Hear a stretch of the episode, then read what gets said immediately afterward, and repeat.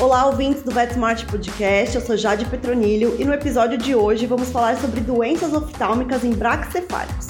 O pug, o bulldog, pequinês, shih tzu e lhasa apso, tão populares nos dias de hoje, são exemplos de cães braxcefálicos. Esse grupo de animais é conhecido por ter características anatômicas peculiares que acabam favorecendo uma série de alterações, sejam elas respiratórias ou até mesmo oftálmicas. Devido a essa condição, esses animais necessitam de cuidados específicos para terem qualidade de vida e bem-estar.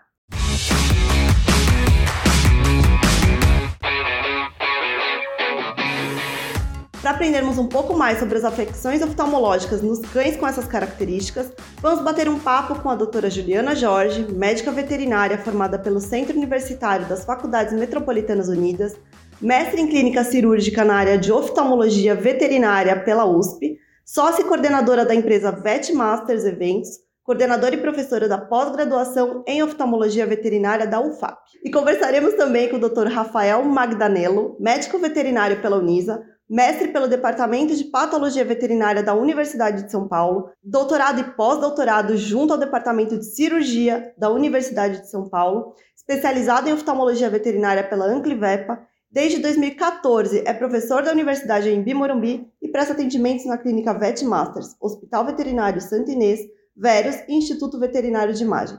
Também vamos receber aqui a doutora Priscila Napo, médica veterinária pela Universidade em Bimorumbi e coordenadora de produtos da Lab. Sejam muito bem-vindos ao VetSmart. Obrigada, Jade. Obrigado, Jade, pelo convite. Olá, Jade bem, doutora Rafael, doutora Juliana. É, queria aproveitar primeiramente para agradecer em nome da Labs, né, por terem aceitado o convite para esse bate-papo é, sobre esse tema que eu considero super importante e relevante na medicina veterinária e que eu tenho certeza que vai ser muito agregador é, para todos que procuram conhecer e saber um pouquinho mais sobre a especialidade. Muito bom, muito legal ter vocês aqui. E para começar, doutor Rafael, por que, que as raças braquicefálicas são mais propensas aos problemas oftálmicos? Bom, sim, os braquicefálicos eles apresentam uma série de características anatômicas muito peculiares e ímpares, né?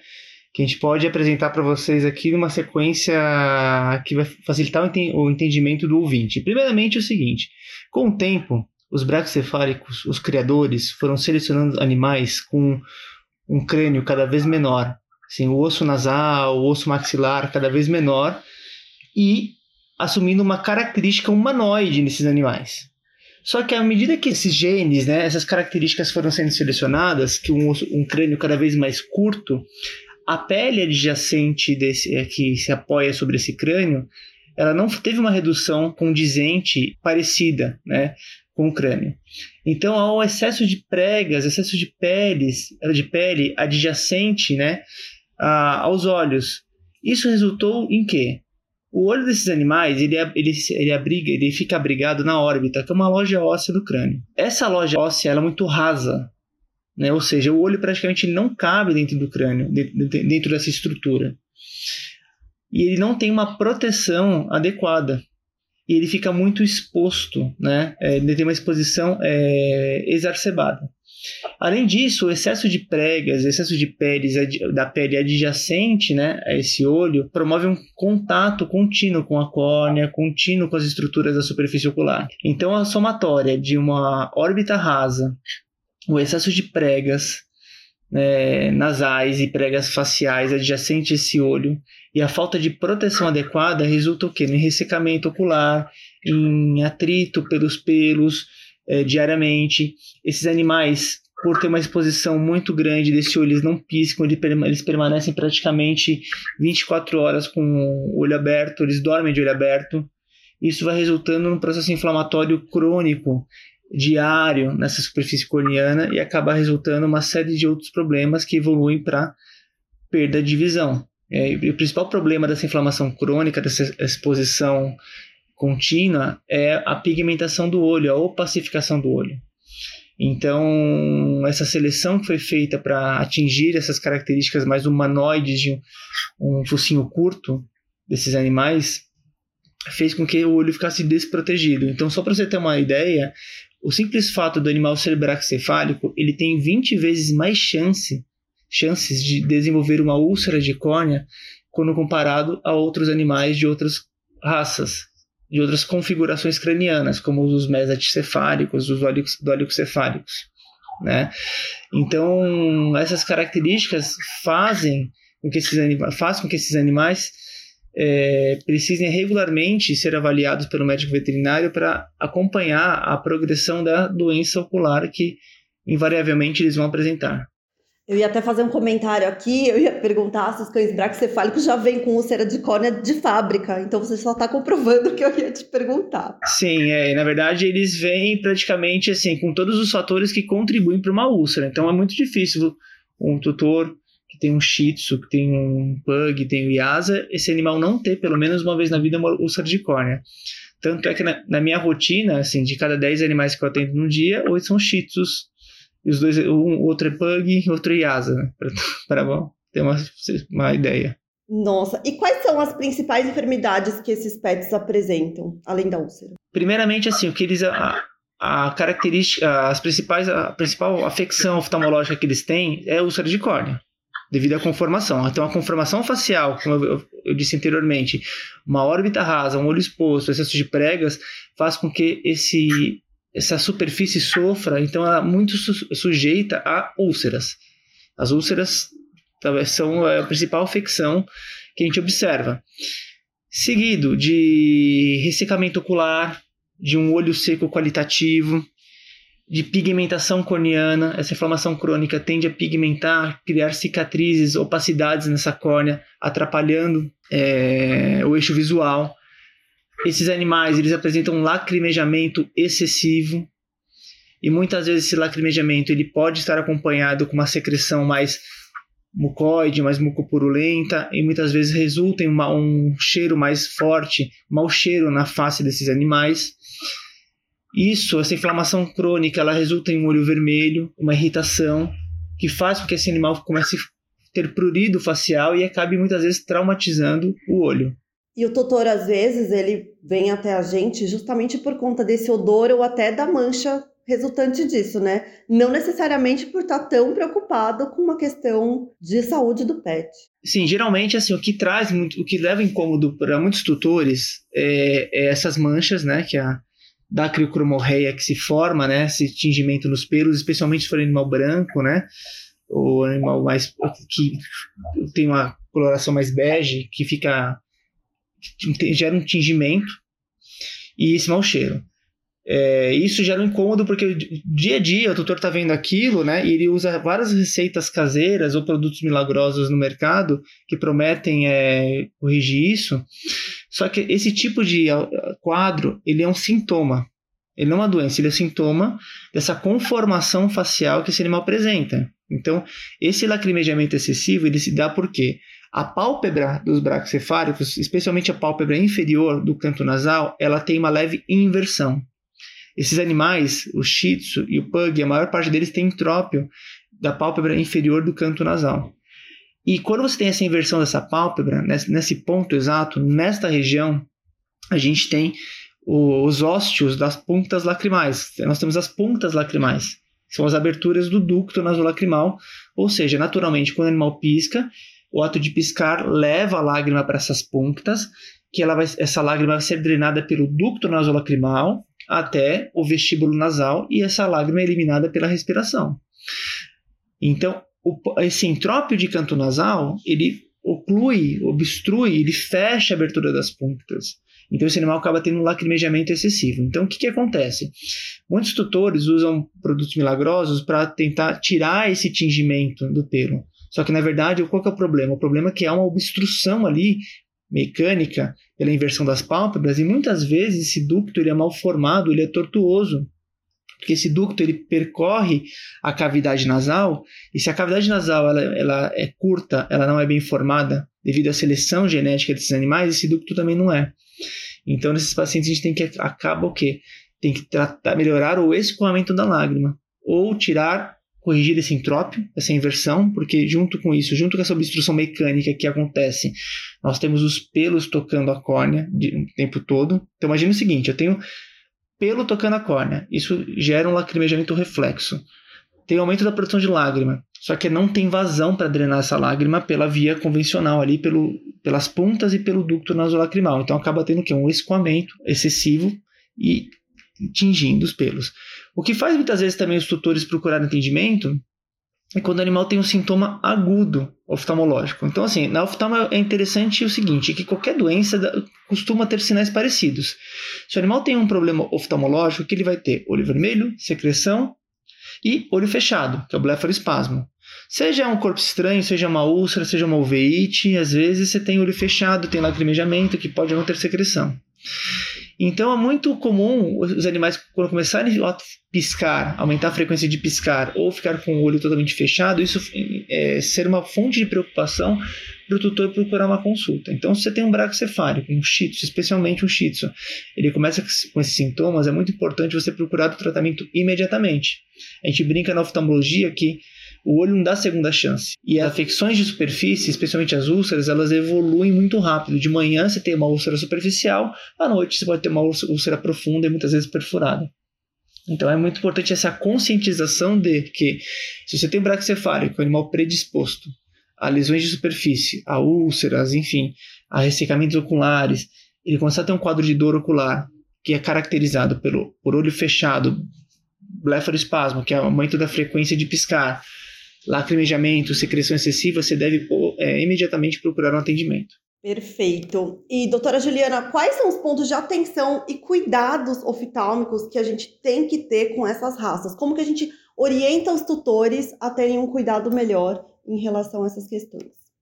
Ah, eu não, eu não, posso negar que eu não vou começar com aquela parte preventiva, ou seja, eu acho que a gente tem que começar na conscientização, ou seja, todo paciente que é, o tutor adquire, porque infelizmente assim, ele comprou aquele, aquele bichinho, que é essa que é a grande questão nossa, que inclui isso que o Dr. Rafael falou, ou seja, aquela seleção. Então, ele está selecionando aquele paciente, aquele paciente nosso, porém aquele bichinho que ele vai escolher.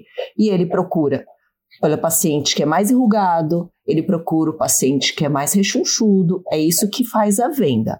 A partir do momento que ele faz uma pré-pesquisa, que seria o correto, adequado para saber quais são as predisposições, por exemplo, daquela raça que ele está adquirindo, ele vai saber previamente que, por exemplo, dentro de um pug, a gente está dentro de um cachorrinho, por exemplo, que vai precisar de um tratamento ocular em algum momento da vida, um tratamento de pele, algo do tipo. Então, o que, que ele deveria fazer? A primeira consulta preventiva. Ah, eu vou levar lá no meu veterinário, no meu clínico geral, para dar uma geral nesse paciente, para começar a ver se ele já trouxe com ele é, alterações que eu tenho que me preocupar. E aí a gente está falando dentro dessas alterações, esse entrópico que o Dr. Rafael falou, ou seja, essa pálpebra um pouco invertida. A gente já vai começar a perceber? Vai. A gente percebe também dentro desse entrópio, aqueles pacientes, como eles procuram muito os os bichinhos que têm quanto mais rugas é os que mais vendem. Só que isso são pregas e essas pregas também exercem uma força além da pálpebra invertida. Então ela empurra mais ainda essa pálpebra. Então eu posso ter um problema duplo ali naquela região. Muitas vezes essas correções que a gente tem que fazer é, é além da prega, eu vou a gente chama até de descaracterizar a raça, porque geralmente, muitos casos, eu tenho que remover aquela prega que foi o que fez o tutor escolher aquele paciente. Então, além da pálpebra daquela rima, a prega também muitas vezes é removida. Então, o que, que a gente vai ter que observar? Aí vai ser a lagoftalmia, ou seja, se eu vejo aquele paciente é, que eu vejo muita parte branca, a parte branca, a conjuntiva é muito exposta. Tá? É, esse paciente ele tem uma chance grande de ter um problema lá na frente. Isso eu estou falando desde o primeiro momento da primeira consulta, né? Que é o que a gente chama de lagoftalmia. Isso é o primeiro ponto importante. Esse paciente tem olho vermelho, é um outro ponto a se levar em consideração. A pálpebra é um pouco invertida. Na hora que eu faço o teste desse paciente, existe um teste que a gente faz que é de fluoresceína, que é o teste de Jones. Na hora que a gente coloca, instila essa, é, essa gota desse colírio colorido, na hora é, a gente está esperando que ele faça o caminho da via correta, ou seja, sair na parte nasal, na hora que eu instilo essa gota no olho, ou a gente pode até ver dentro da boca. Só que nesses pacientes, de verdade, até deixa que o Dr. Rafael coloque a, a casuística dele, mas assim, 100% dos casos, é, eu vejo que eu não tenho uma condução adequada desse, dessa fluoresceína. Então, geralmente, a gente vê ela saindo é, nessa parte externa, que é nesse caminho que fica essa marca escura, né, desse, desse meu bichinho ele marca do lado de fora esse verde. Então, o que, que eu estou vendo? Eu estou vendo que a minha condução de lágrima já está sendo escoada de forma errada. Esse, esse paciente vai ter problema? Com toda certeza. A gente pode ter ali dermatites locais, ou seja, vai ficar vermelho, vai ter esse cheiro característico que o Dr. Rafa falou. Às vezes ele vai ficar até mais forte esse cheiro né? Justamente quando ele tiver com a dermatite aguda, quando ele tiver com alteração. E aí esse paciente, muitas vezes, além de ser tratado pelo oftalmo, vai ter que ter uma parceria de um dermato para cuidar daquela pele. Olha quanta coisa que a gente vai somando aí, né?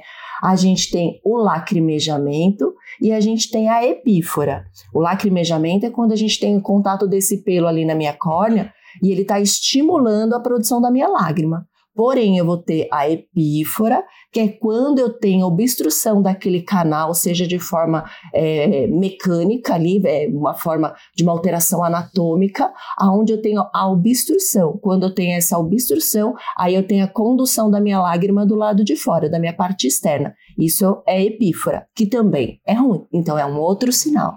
Uh, que mais que a gente vai ter? A gente pode ter o blefarospasmo, que é esse piscar. Toda vez que a gente fala com o tutor, a gente é, simula o que, que é isso, porque senão ele não entende também o que, que é esse piscar exacerbado. Então o cachorro começa a piscar mais desse olho, ele ficou, fica com o olho mais fechado, isso causa uma irritação. A gente tem, no caso, pela exposição, a gente pode ter opacidade dessa córnea, então ela começa a ficar branquinha na região ou de contato do pelo, ou quando eu tenho, no caso, a lagoftalmia, que eu falei para vocês, que é essa exposição inadequada da córnea, esse paciente, na hora que pisca, ele não consegue proteger adequadamente essa córnea. Esse filme lacrimal, ele não fica adequado para a superfície.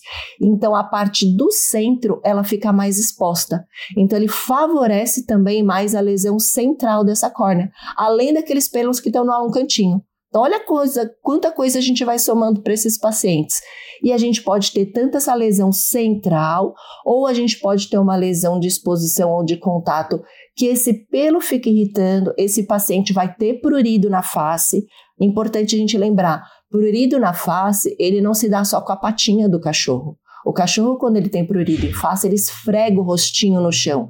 É aquele, é aquele paciente que o tutor fala assim: ah, mas ele só faz isso depois que come. Comeu, foi lá e dá aquela esfregadinha no tapete. Só que se é um paciente com uma exposição maior, que já tem uma predisposição, só isso já é muita coisa. Né? A gente pode ter muitas coisas decorrentes disso que vão piorar.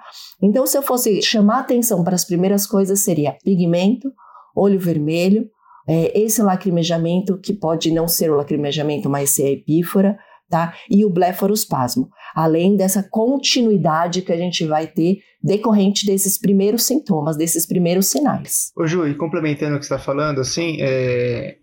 o braxcefálico tem um desafio maior, porque ele demora mais para manifestar sintomas do que outros Total, animais. Rafa, bem, bem, bem observado, verdade. A córnea, eles têm uma deficiência na sensibilidade corneana. O que, que, quer dizer isso? Então, por exemplo, a gente pega um animal não braxcefálico com uma lesão de superfície, com uma úlcera de córnea. Rapidamente, esse animal vai manifestar um grau de dor, um grau de desconforto e é perceptível facilmente pelo tutor. Os braxcefálicos, de maneira geral, por ter essa deficiência na sensibilidade, às vezes eles só manifestam sinais quando a evolução da doença já alcançou níveis importantes. Então, quando ele já tem uma profundidade maior da lesão ou já tem contaminação corneana, é muito difícil esses animais, muitos deles, terem sintomas incipientes, né? Eles terem, demonstrarem sintomas de dor e desconforto logo na fase inicial. Tanto é que muitas vezes a gente atende alguns chitsos que têm úlceras, têm contaminadas, lesões de superfície super graves, e eles chegam plenos, com o olho aberto, sem manifestação de dor, e é muito difícil o tutor perceber que há algo errado com o olho. Né? Então, nesses animais, quando os primeiros sinais e sintomas são observados, muitas vezes a doença ocular, a doença de superfície, ela já alcançou níveis preocupantes. Né? Então, a gente, somente tutores muito criteriosos e muito observadores conseguem notar as primeiras alterações. Na grande maioria das vezes a gente pega casos já com uma certa evolução ou muitas vezes alguma cronicidade, que naquele momento, às vezes o sucesso terapêutico ele pode ser comprometido de acordo com o tempo de evolução. Não, total. Rapidão, só puxar um gancho disso que o doutor Rafael falou. É, isso é o que entra da gente falar para o tutor ou para o veterinário que encaminha para a gente, que em 24 horas a gente pode ter uma diferença muito grande na lesão. Tem muitos tutores que chegam para a gente e falam assim: ah, mas ontem ele só tinha uma manchinha. E chegar para a gente no dia seguinte com a corna completamente acometida pela malácia, que é uma é, um agravamento do processo da úlcera, tá? Que é muito ruim, é muito grave, a gente já tem muitas bactérias envolvidas, ou até só pseudomonas, só que só pseudomonas isso quer dizer que é muito grave, muitas vezes a gente tem uma resistência bacteriana muito ruim para tratamento daquelas lesões, tá? E essas 24 horas, essas 12 horas, que faz toda a diferença para a gente fazer esse tratamento né, para esse meu paciente. E é aí que eu puxei o gancho da gente falar ou começar, eu acho que a gente tem que educar o tutor. Isso faz parte lá do clínico lá atrás, ou seja, de condicioná-lo e dizer, de trazê-lo previamente para a gente ver se tem alguma alteração e não esperar acontecer, que daí se não chegar para a gente, a gente às vezes nem consegue salvar aquele olho. É muito complicado mesmo. Ô Ju, também acho que tem que orientar o veterinário no sentido é, que se, por exemplo, ele tem um paciente que ele já monitora, ele já atende já. O doutor liga para o veterinário e fala um sábado à noite, uma sexta à noite, fala assim, ó, oh, meu animal tá com o olho fechado, tá, tá piscando, tá com desconforto. Não há possibilidade de falar, segunda-feira quando abrir o consultório, você leva para eu ver.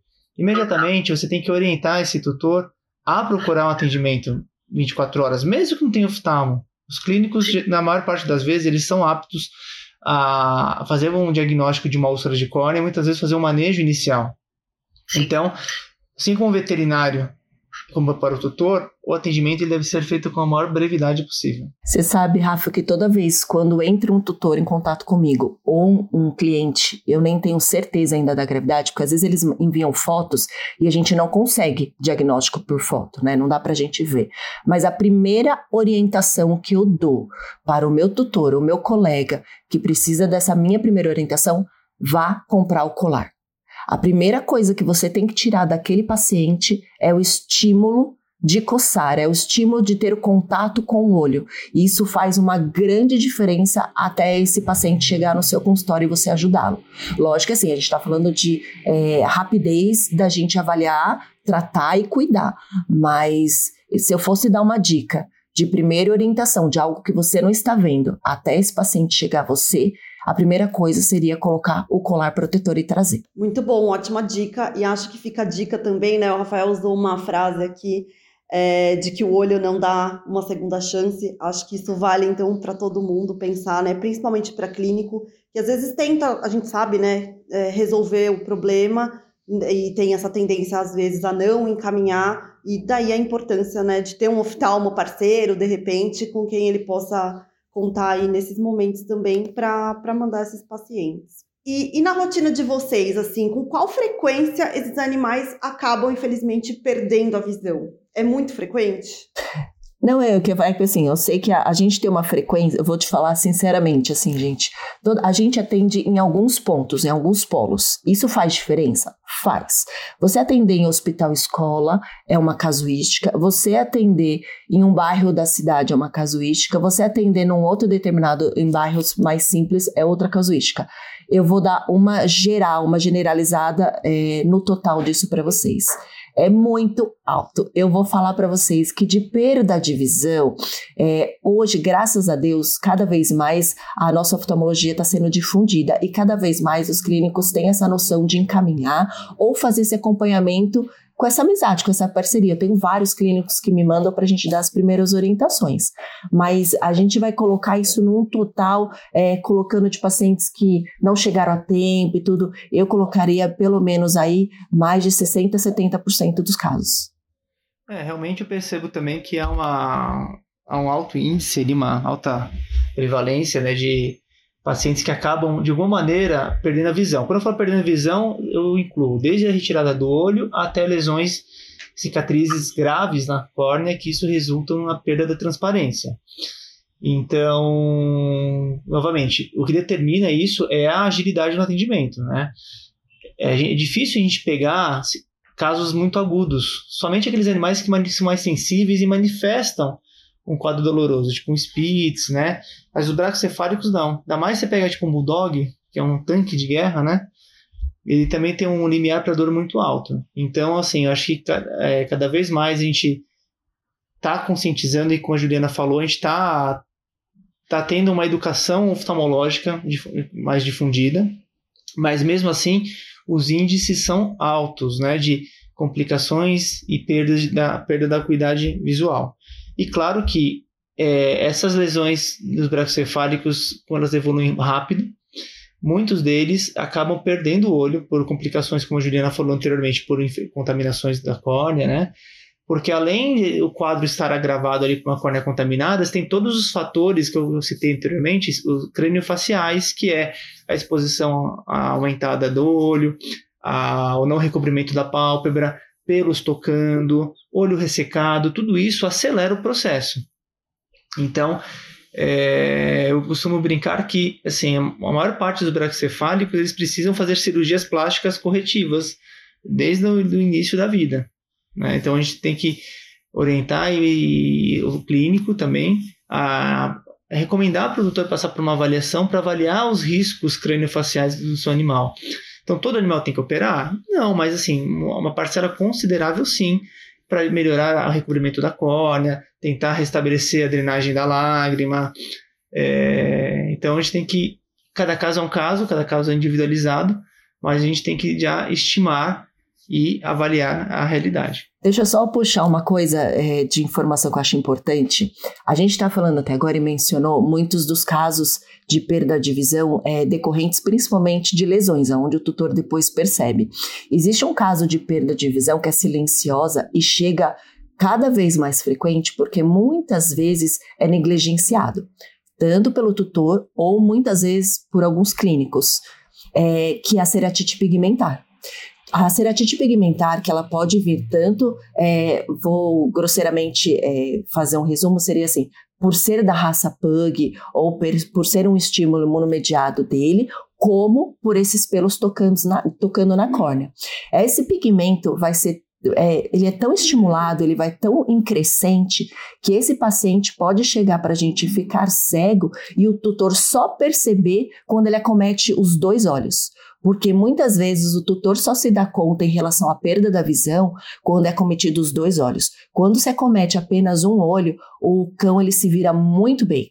Né? O tutor muitas vezes ele não percebe essa perda de visão silenciosa. Eu chamo de perda de visão silenciosa porque isso não causa uma dor. O que ele vai causar nisso seria o lacrimejamento, a epífora, o olho vermelho e a secreção. Só que muitas vezes esse paciente já vem com isso desde fábrica, eu falo. Ou seja, ele já acostumou a ver isso, então ele não considera isso como uma alteração. Só que aquele olho, aquela córnea vai pigmentando de uma forma tão grossa, tanto em espessura como de crescimento, ou seja, totalizando a córnea, que esse paciente vai perdendo a visão assim também. Quando ele totaliza bilateral, é aí que esse tutor me traz e fala: putz, eu percebi que um tempo para cá ele está ficando cego. Não é de um tempo para cá, na hora que você vai examinar, esse olho está completamente pigmentado. E aí, nesses casos, fica muito difícil da gente conseguir melhorar porque a gente tem coisas que a gente não consegue dar uma córnea nova, né? Tem coisas que eu não consigo tirar aquele estímulo, tem coisas que já passou muito tempo, é um caso muito crônico, aí é muita judiação, porque esse paciente realmente vai ficar cego e eu tenho pouca coisa para fazer para ele. Muitas vezes eu só posso dar conforto para ele, qualidade, porém não a visão. Então eu acho importante salientar isso aí também. E como que costuma ser definido o momento para indicar uma intervenção cirúrgica como terapêutica? Vou colocar a sua frase, na verdade, né, Rafa? Porque o que é importante a gente dizer? Hoje, eu, Juliana, depois de uma maturidade dentro da minha área, da minha oftalmologia e dentro da minha veterinária de estudos constantes, e graças a Deus com a evolução da nossa área, eu não trato o paciente como raça, ou seja, é, generalizando, eu trato cada paciente, ou seja, o cachorrinho Nina, ele tem uma alteração específica para ele, ele tem uma indicação. A Meg, ela pode ter a mesma alteração que a Nina, porém para ela a repercussão é menor. Então não por isso eu generalizo que a quantidade de é, cirurgias ou procedimentos a gente vai ser necessárias pensando por raça. Porém a gente sabe de uma casuística grande aí é, de, pens de pensar em uma propensão cirúrgica para esses pacientes né? Que a gente está falando de técnicas como correção de pálpebras, a gente está falando de técnicas como correção de pregas, a gente está falando de cirurgias plásticas. Mas eu vou deixar até o Rafa falar mais de casuística, principalmente porque o Rafa tem uma casuística grande justamente pensando na faculdade. Então, isso eu acho até mais interessante. Pode falar, Rafa, o que, que você percebe mais na quantidade do que você tem operado aí? Assim, as cirurgias, elas, assim, a gente pode estabelecer cirurgias preventivas e curativas. Então, por exemplo, eu falei, você atende um animal, vamos por um pug, um pug jovem com pouca pigmentação ou um olho que está evoluindo para uma pigmentação. Eu quero operar preventivamente a, os, seus, os seus anexos oculares, a sua, a sua, a sua pálpebra, a sua face, para retardar a evolução dessa pigmentação. Tá? Ou esse animal ele tem lá um entrópio, ele tem alguns cílios que tocam o olho. Hoje não está causando tantos problemas, mas eu sei que isso vai causar, então eu vou orientar para fazer uma cirurgia preventiva. E é nessa fatia do, da pizza aí que muitas vezes os tutores não querem fazer. Porque que eles pensam? Nossa, meu animal não tem nada, por que, que eu vou submeter a uma cirurgia? Mesmo você falando, ó, a cirurgia, o benefício não é imediato, é, é daqui 5, 6 anos. Então, assim, as cirurgias de, dos bracocefálicos, a gente ainda falta muito ainda, mas a gente tem que investir mais na prevenção. Que as correções, aumentar o recobrimento é, palpebral sobre o olho, né? corrigir esses entrópios, as anomalias de cílios, então tudo isso daí. Então, a cirurgia preventiva é muito importante e ainda é pouco utilizada de acordo com pouco conhecimento. É muito frequente atender os tutores com desses pugs ou shih tzus que a córnea vem pigmentada, quando eu falo, ó, em relação a isso não tem muito mais o que fazer. Eu falo, ó, deveria ter operado fazendo uma prevenção lá atrás. Eles ficam super chateados porque nunca foram orientados por isso, nunca ninguém falou. E a gente vai também fazer as, cirurgias, as cirurgias é, curativas. Então, por exemplo, esse, esse pug ou um shih tzu com uma úlcera de córnea profunda. Então, se eu tenho um risco eminente de perfuração ocular, ou se eu tenho um risco eminente de uma lesão intraocular, uma lesão estrutural, eu vou operar, eu vou corrigir essa úlcera é, com, as, com as diversas técnicas disponíveis, tá? Então, assim, ou se além de eu ter um risco eminente de uma lesão estrutural no olho, se esse animal está tendo o quê? Cada vez mais opacidade, mais pigmentação, evoluindo para cegueira. Então, o caso que a Juliana falou anteriormente, eu tenho um pug que a córnea que está em franca evolução de uma pigmentação. Então, eu posso o quê? Fazer uma abordagem para tentar minimizar essa pigmentação. Só que o que é importante é, o olho não dá segunda chance e muitas lesões, quando instaladas no olho, elas não voltam mais para trás, elas estão lá. Então eu brinco assim, do novo normal. Né? Então assim, qual é o novo normal? O novo normal desse animal, o olho estar pigmentado dessa maneira. A tutor me fala, mas vale a pena operar e tratar? Sim, vale a pena porque sempre pode piorar. Então, a gente vai abordar cirurgicamente de maneira preventiva.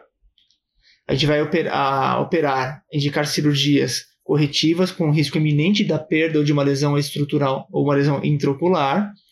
Ou a gente vai operar quando tiver uma franca evolução de uma alteração de superfície que vai resultar uma cegueira. Então, só salientando a importância, do, especialmente dos pugs, que eles têm realmente essa pigmentação, só para você ter uma noção de dados, tem alguns estudos americanos que fizeram um estudo retrospectivo e prospectivo e avaliaram animais de, de exposição. E tem um estudo de 2015, se não me engano, que eles 2013, que eles avaliaram 295 pugs com mais de 16 semanas de idade. E para você ter uma noção, 83% dos animais já tinham um grau de pigmentação ocular. Então, se achar um pug que não tem pigmentação ocular é raro, é difícil. Somente eu, o que eu atendo é quando tem poucos meses. Eu já pego animais com um ou dois anos com pigmentação importante. Novamente, por que pigmenta? Porque o olho resseca, tem pelo tocando o tempo todo, tem uma série de alterações crâniofaciais importantes. Então, esses animais devem ser sempre acompanhados. Tá? Então não é normal ter pigmentação. O que, que é, eu escuto muitos veterinários e muitas pessoas me falando? É normal o pug ter pigmentação? É normal o pug, o shih ter secreção? Não, não é normal. É normal o bulldog ter secreção, olho vermelho? Não, não é normal. Então a gente tem que fazer essa campanha de conscientização e divulgação desses dados. Muito bom. E além da cirurgia, como que os medicamentos acabam entrando no protocolo? Preventivamente. Eu adoro a parte dos lubrificantes para ajudar a gente nessa, nessas questões, porque a gente está falando de muitas questões anatômicas, né? Principalmente todas que a gente falou, é, tudo que a gente comentou aqui, se você for ver, dentre elas, 80, mais de 90% vem de um fundo anatômico, tá? De uma alteração de pálpebra, de uma alteração de conformação óssea. É, e essas alterações, muitas vezes, a gente consegue, de forma preventiva, ajudá-lo com lubrificação, por exemplo. O que, que eu estou fazendo com isso? Na hora que eu entro com lubrificante, eu estou diminuindo, por exemplo, o atrito. Eu estou melhorando a qualidade do meu filme lacrimal. Estou protegendo, eu não estou melhorando a minha qualidade. Eu estou protegendo a minha córnea de uma qualidade que é ruim, por exemplo. E eu estou ajudando esse meu paciente a ter uma lubrificação mais adequada. Isso é importante? Sim. Isso diminui muito, muito o meu índice de lesões em córnea. Parece que não, mas a, sensação que o paciente nosso tem é sensação de areia no olho. Quando eu tenho a sensação de areia, é só, tenho certeza que alguém na vida aqui já teve uma conjuntivite. E a conjuntivite remete a essa questão da sensação de areia. Você quer coçar. Se nós temos a consciência que não podemos pôr a mão no olho e a gente coloca, como que a gente quer que o paciente nosso tenha essa consciência? Ele não tem. A primeira coisa que ele faz é coçar. E é onde ele é, proporciona e propicia mais lesões nessa córnea e piorando o nosso quadro também. Então, a primeira coisa que a gente pensaria seria uma lubrificação. Aí, lógico, cada caso é um caso. Se eu estiver diante de um quadro de lesão ocular, a gente vai ter que muitas vezes avaliar se eu preciso fazer uma cultura, que é o que a gente faz em grande maioria dos casos, uma cultura bacteriana, um antibiograma para a gente ver qual antibiótico é adequado naqueles quadros. Vale salientar o uso adequado da medicação, do mínimo de antibiótico ocular, né, que a gente se faz na córnea para a gente ter uma absorção dessa medicação adequada. Anti-inflamatório, gente, eu gosto muito de pontuar isso em todas as palestras que eu dou, ou até mesmo nas aulas, ou até eu acho importante colocar aqui. Tem alguma desconfiança que, aquela, que aquele paciente seu está com uma lesão de córnea, não se utilize de anti-inflamatórios, a não ser que você saiba por que, que você está utilizando. Ele é um, é, ele é um ativador quase, vamos dizer assim. Ele é um, é um grande. É... Ai, caramba, fugiu minha palavra agora, gente. Ai, Rafa, me ajuda, fugiu minha palavra. É como se fosse. Ele é o, é o, é o vilão da nossa história, assim, de piora dos quadros de lesões da córnea a, a piorar e até agregar o que a gente estava falando, que eu coloquei ponto aí antes, sobre malácia. Ele ajuda muito em casos de processo inflamatório sem lesões, porém ele agrava muito os meus casos de ceratites ulcerativas. Então é a primeira coisa que eu não indico utilizar. O resto, os lubrificantes, eles fazem um, uma grande junção, uma grande ajuda para o meu tratamento ocular. Inclusive, aproveitando né, tudo que a doutora Juliana falou agora, doutora Priscila, quais os colírios que são disponibilizados pela Lab no segmento de oftalmo? Jade, a Labs ela tem o Tears e o Ciprovet, né? Ambos os colírios ele tem um sulfato de condroitina A na composição. O Tears tem na sua composição apenas o sulfato de condroitina A, e aí ele é indicado como substituto lacrimal em casos onde a produção de lágrima está comprometida, suprimida. E aí a gente pode citar como exemplo os casos de ceratoconjuntivite seca e ceratites superficiais crônicas. É, já o ciprovete, ele é composto pelo sulfato de condroitina A mais a ciprofloxacina. Então, além de ser um substituto lacrimal, ele tem uma ação cicatrizante antibacteriana. E aí, sendo assim, ele pode ser um colírio de eleição, principalmente para o tratamento de úlceras de córnea, é, devido à sua alta eficácia e segurança de utilização no segmento anterior do olho. Então, são esses dois produtos é, que compõem a linha oftálmica da Labs. E para quem não sabe, por que, que o sulfato de condroitina A é tão importante nesses casos? É, o sulfato de condroitina A, ele é um componente natural da matriz extracelular, né? Então ele é responsável por manter a hidratação da córnea. É, ele vai ter uma ação anti-inflamatória natural, ele tem uma osmolaridade ideal e também uma ação inibidora das enzimas é, proteolíticas que estão presentes nos processos inflamatórios em geral. E aí, devido também é, à sua maior viscosidade e aderência, né, que acaba formando uma espécie de película, é, ele é responsável por promover uma longa permanência do colírio sobre a córnea sem que ele seja removido é, com facilidade pela ação da lágrima no ato do piscar, né, do animal. Então ele conserva assim todas as propriedades do produto. Então por isso, né, por esse motivo que a gente fala que os colírios da Labs, eles garantem excelentes resultados com uma menor frequência de aplicação, é, tornando em geral os tratamentos mais práticos e mais eficazes. Excelente. Queria muito agradecer a participação de vocês três aqui no nosso podcast. A gente sabe o quanto os braquicefálicos são populares aqui no Brasil, né? E com certeza é muito importante os médicos veterinários estarem sempre atualizados para oferecer o um melhor acompanhamento para os pacientes, né? Muito obrigada mesmo. Obrigada, Jade, obrigada a todo mundo aqui, principalmente para a gente dar, dar continuidade né, em difundir tanto nossa oftalmologia dentro de um subtema muito importante na nossa área. Então a gente tem que mais ainda enaltecer e mais ainda procriar é, com que a gente tenha alunos, que a gente tenha clínicos, que a gente tenha oftalmologistas que façam crescer isso dentro da nossa área e com isso melhorar ainda mais o nosso atendimento e melhorar ainda mais para esse nosso paciente, né? Que é ele que é o que sofre mais nessa história toda de crescimento de raça, de modificação, que nesse caso entra o dinheiro para essas pessoas que fazem isso e para a gente entra é, o caso do sofrimento do nosso paciente, né? Bom, queria agradecer a todos e parabenizar a iniciativa, né, de levantar um tema tão importante que muitas vezes ele é negligenciado por falta de conhecimento e por falta de divulgação mesmo, né? Então é muito comum quando o tutor adquire um pet, ele é orientado sempre a vacinar, verificar, né? Fazer um check-up inicial, mas nunca é orientado a fazer uma avaliação oftalmológica, especialmente os animais bracocefálicos. Então a mensagem que fica é: se você tem um animal bracocefálico, é tão importante avaliar o, os olhos quanto você vacinar vermifugar o seu animalzinho, tá bom? Então, nós ficamos sempre à disposição e de todos e agradecer a iniciativa, sempre melhorando aí nossa medicina veterinária.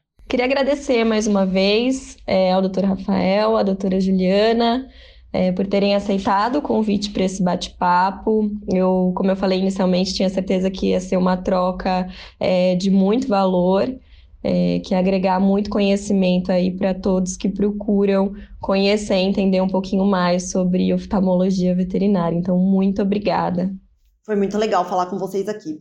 Esse episódio tem o um patrocínio de Labs e todas as informações técnicas dos produtos, apresentações, indicações, assim como vídeos, estudos relacionados e uma série de conteúdos estão disponíveis nas páginas dos produtos do VetSmart. É só acessar e conferir. Lembrando que agora todos os nossos ouvintes podem selecionar e ouvir temas semelhantes em um só clique na nossa playlist.